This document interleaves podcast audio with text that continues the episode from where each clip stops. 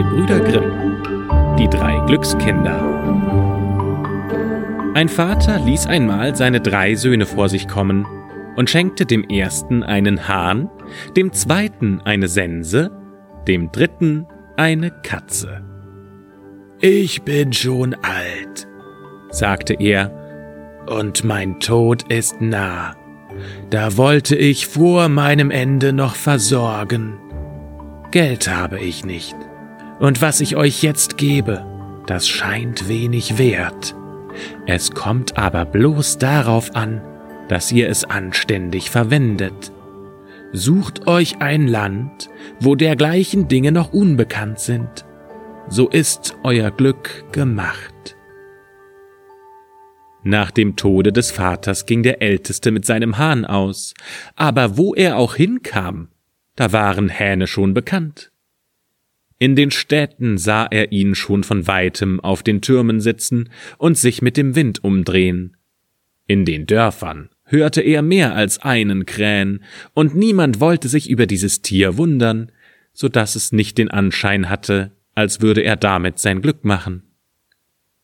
Endlich aber geriet es ihm doch, dass er auf eine Insel kam, wo die Leute nichts von einem Hahn wussten, sie verstanden noch nicht einmal, sich die Zeit einzuteilen. Sie wussten wohl, wann es Morgen oder Abend war, aber nachts, wenn sie es nicht verstiefen, dann wusste keiner, wie viel Uhr es ist. Seht, sprach er, was für ein stolzes Tier. Es hat eine rubinrote Krone auf dem Kopf und trägt Sporn wie ein Ritter. Es ruft euch des Nachts dreimal zu bestimmter Zeit, und wenn es das letzte Mal ruft, so geht die Sonne bald auf. Wenn es aber bei hellem Tag ruft, so richtet euch darauf ein, dass gewiss bald das Wetter umschwingt. Den Leuten gefiel das wohl. Sie schliefen eine ganze Nacht nicht, und sie hörten mit großer Freude, wie der Hahn um zwei, um vier und um sechs Uhr laut und vernehmlich die Zeit abrief.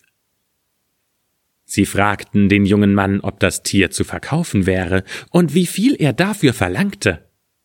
Mm, etwa so viel, wie ein Esel Gold tragen kann, antwortete er ein Spottpreis für so ein kostbares Tier, riefen die Bewohner und gaben ihm gerne, was er gefordert hatte. Als er mit dem Reichtum nach Hause kam, wunderten sich seine beiden Brüder, und der zweite sprach Dann mache ich mich jetzt auf, und ich will sehen, ob ich meine Sense auch so gut verkaufen kann. Es hatte aber nicht den Anschein, denn überall begegneten ihm Bauern, und sie hatten alle eine Sense auf der Schulter. Doch zum Glück traf er auch eine Insel, wo die Leute nichts von einer Sense wussten. Wenn dort das Korn reif war, so fuhren sie Kanonen vor den Feldern auf und schossen das Korn herunter. Das war allerdings ein ungewisses Ding. Manch einer schoss nämlich darüber hinaus. Ein anderer traf statt des Halms die Ähren und schoss sie fort. Bei diesem Verfahren ging einiges kaputt, und obendrauf gab's einen fürchterlichen Lärm. Da stellte sich der Mann hin und mähte es so still und so geschwind nieder, dass die Leute Mund und Nase vor Verwunderung aufsperrten. Sie waren willig, ihm dafür zu geben, was er verlangte, und er bekam ein Pferd, dem war Gold aufgeladen, so viel es nur tragen konnte.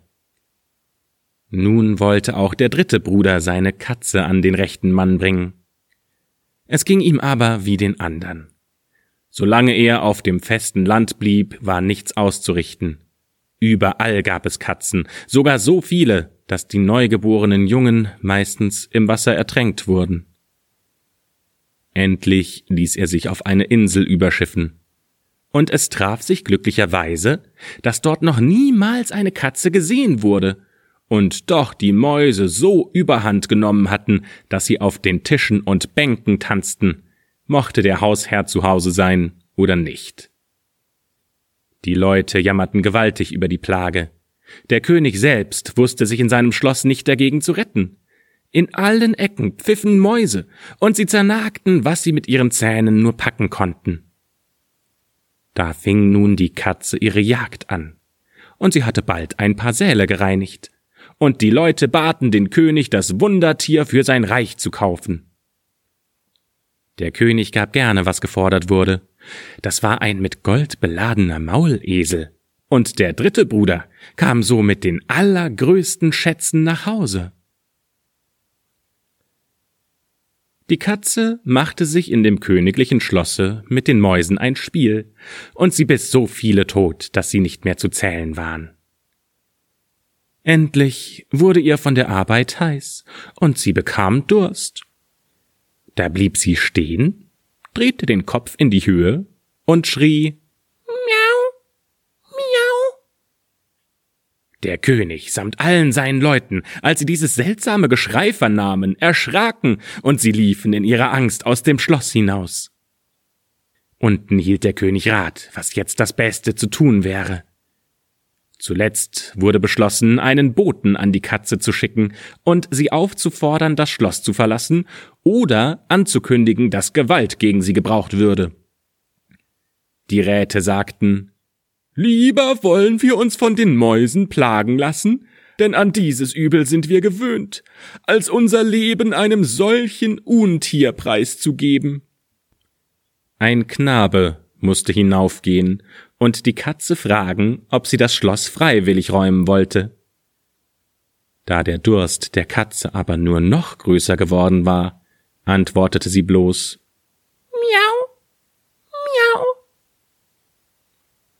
Der Knabe verstand durchaus, durchaus nicht und überbrachte dem König die Antwort.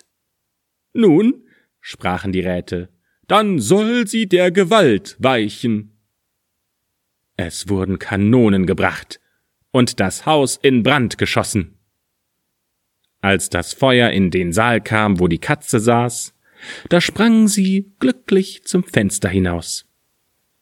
Die Belagerer hörten aber nicht eher auf, als bis das ganze Schloss in Grund und Boden geschossen war.